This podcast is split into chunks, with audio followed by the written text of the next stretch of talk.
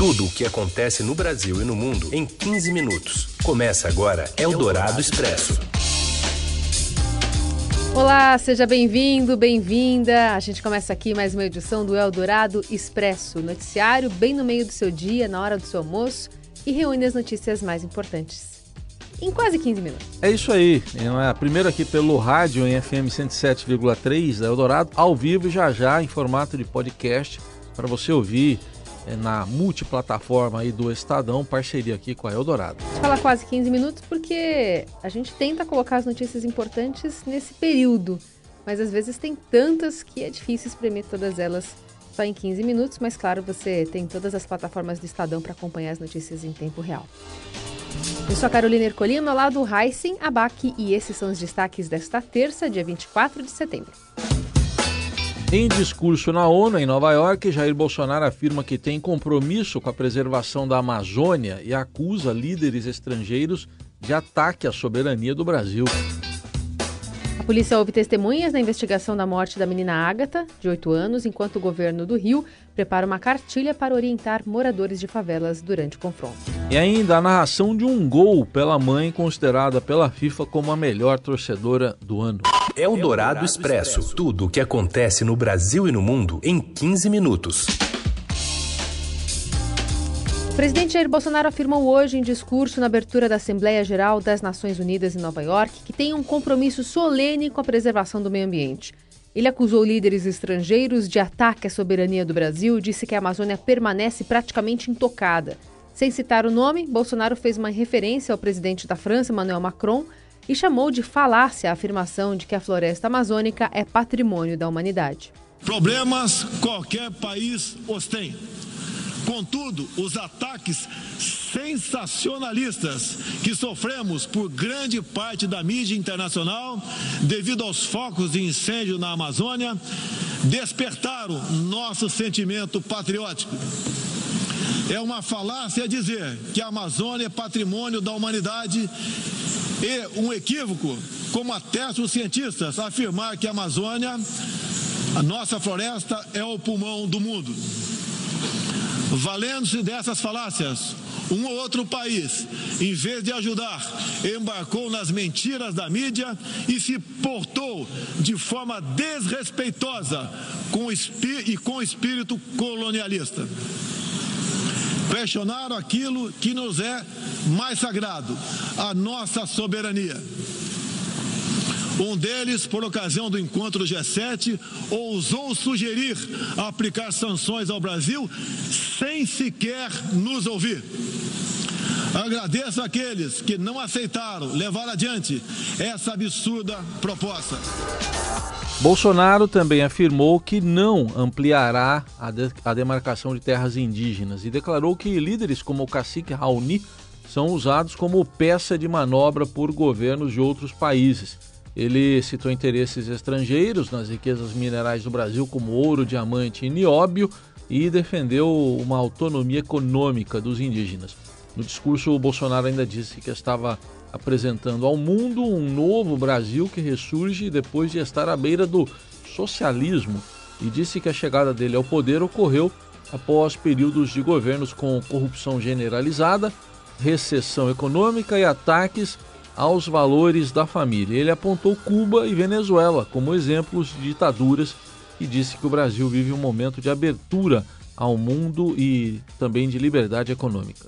Meu país esteve muito próximo do socialismo, o que nos colocou numa situação de corrupção generalizada, grave recessão econômica, altas taxas de criminalidade e de ataques ininterruptos aos valores familiares e religiosos que formam nossas tradições.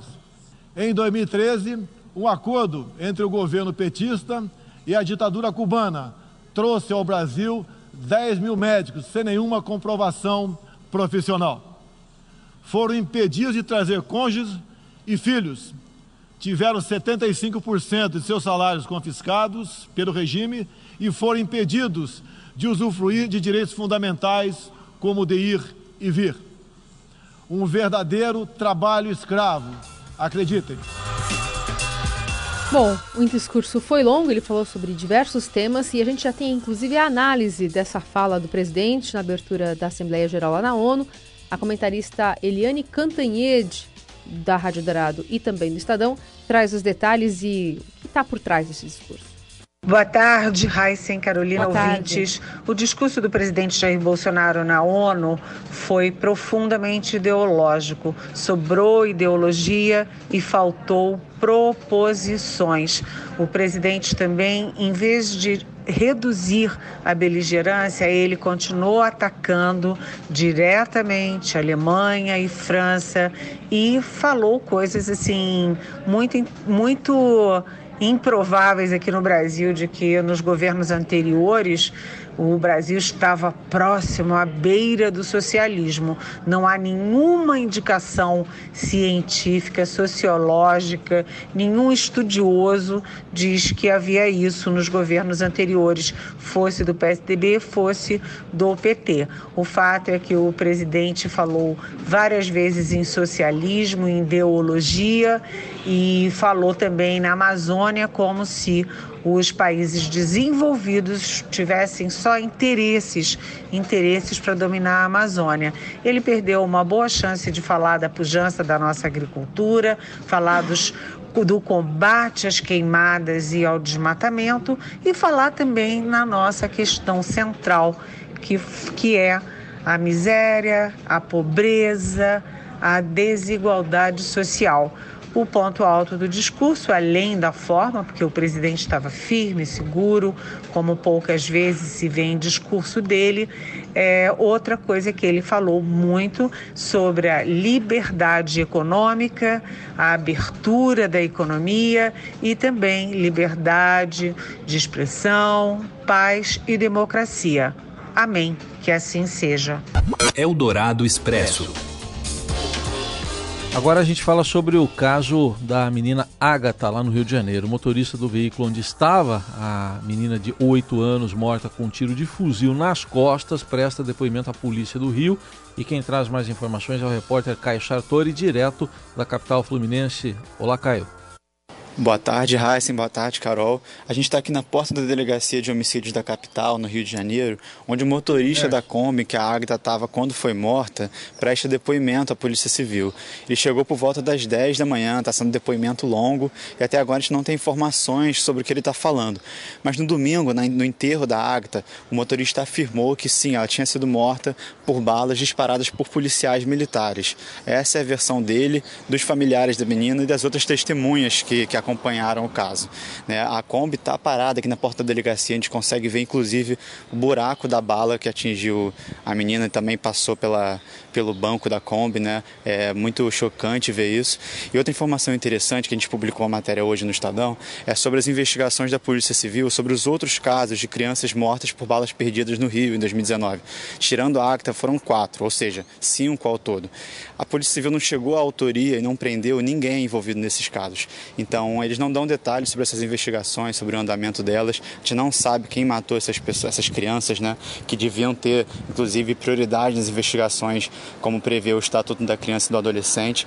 Eles dizem apenas onde estão essas investigações, que elas estão em andamento, mas não dão mais detalhes. Sendo que isso fica ainda mais, mais preocupante quando a gente vê, por exemplo, que os autos de resistência, né, esses casos de quando a Polícia Militar alega que agiu em legítima defesa, né, quando estavam sob ameaça e mataram por causa disso, 98% desses casos são arquivados no Rio, segundo uma CPI feita na ALERJ, né, Assembleia Legislativa aqui do Rio, em 2016.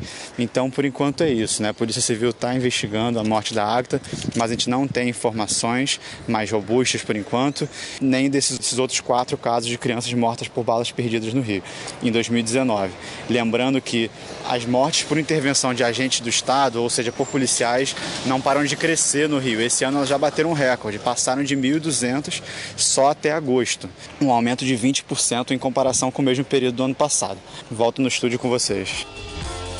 Enquanto isso, o governador Wilson Witzel planeja divulgar uma cartilha com instruções a moradores de favelas de como agir durante operações policiais. O objetivo é reduzir os riscos de balas perdidas. E Witzel ainda assinou hoje um decreto que acaba com o incentivo à redução de mortes provocadas por policiais. O texto altera o sistema integrado de metas criado em 2009, que prevê pagamento de bônus a policiais caso consigam reduzir uma série de indicadores de criminalidade no estado. Entre as categorias para calcular as gratificações está a letalidade violenta. Eldorado Expresso. De volta com o Eldorado Expresso para falar mais sobre os assuntos do dia e dentre eles tem a Polícia Federal do Rio de Janeiro que realiza busca em endereços ligados ao desembargador do Tribunal de Justiça do Estado, Ciro Darlan. A ação faz parte da Operação Plantão, que investiga um esquema de negociação de medidas liminares que eram defendidas mediante pagamento de vantagens indevidas. Darlan é o desembargador que soltou no início do mês agora os ex-governadores Antônio Garotinho e Rosinha. A decisão foi dada durante um plantão no Judiciário do Rio, menos de 24 horas após a prisão preventiva do casal, no âmbito da Operação Spectrum Domus. Eldorado Expresso.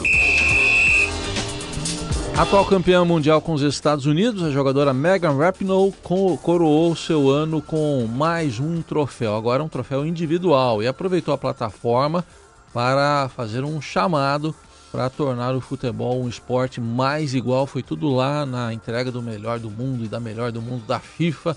Você acompanha no comentário do Robson Morelli. Olá, amigos! Hoje eu quero falar da escolha de Meg Rapinoe, atleta dos Estados Unidos, como a melhor jogadora escolhida pela FIFA, né?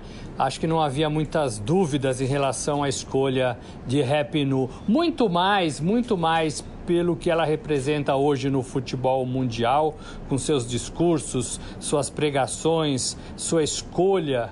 É, do que propriamente do que ela fez em campo. É claro que ela fez uma, uma competição muito boa, a Copa do Mundo Feminina, lá na, na França. Os Estados Unidos ganharam a competição, mas a Meg ela tem se revelado uma, uma dona da palavra, né? Onde ela vai, ela toma o ambiente e ela faz discursos inflamados em causas justas, em causas que todo mundo gostaria de falar, nem todo mundo tem essa coragem. Disputa de gênero, é, pagamento igualitário.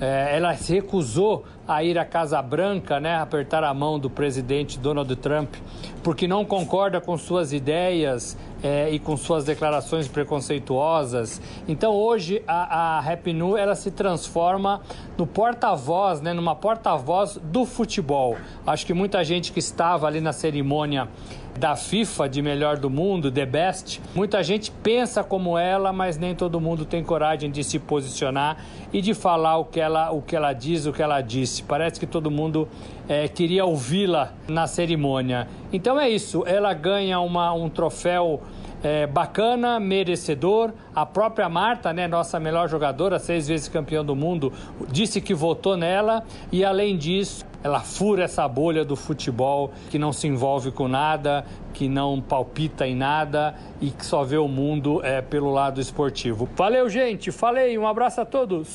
Eldorado Expresso. Bom, a FIFA anunciou ontem em Milão a lista dos destaques do ano né, no futebol. Coroou também uma torcedora brasileira. A palmeirense Silvia Greco recebeu o prêmio de melhor torcedora, batizado de FIFA Fan Award, por ir ao estádio junto com o filho deficiente visual, o Nicolas, de 12 anos, e narrar para ele os lances das partidas. Em entrevista ao Jornal Dourado, Silvia, direto da Itália, disse que deseja que mais portadores ou pessoas com deficiência sejam acolhidos pelo esporte, que sejam estimulados a ir aos estádios e o façam também por se sentirem seguros. A Silvia ainda disse que estudou e aprendeu com narradores como transportar ou tentar transportar essa emoção de campo para o filho e descreveu um lance. Aqui é o nosso pedido. Olha lá, Nicolas. Escanteio pro Palmeiras. Quem vai bater é o Dudu, Nicolas. Todo mundo já na área, preparado pro chute do Dudu. Olha lá, colocou a bola no chão, Chutou, Nicolas! Chutou! Olha, Felipe Melo de cabeça, Nicolas! Passe do Dudu e Felipe Melo marcou o gol! Que golaço! Gol, Nicolas! Bacana. Aliás, essa entrevista tá na íntegra para você que quiser ouvir, tá no portal do Estadão, tá no site da Rádio Dourado. Ela conseguiu transportar é, muito mais que emoção durante toda essa conversa que a gente teve com ela hoje. Vale ouvir na íntegra, né? Então é isso. Até amanhã. Boa terça-feira. Você ouviu Eldorado Expresso tudo o que acontece no Brasil e no mundo em 15 minutos.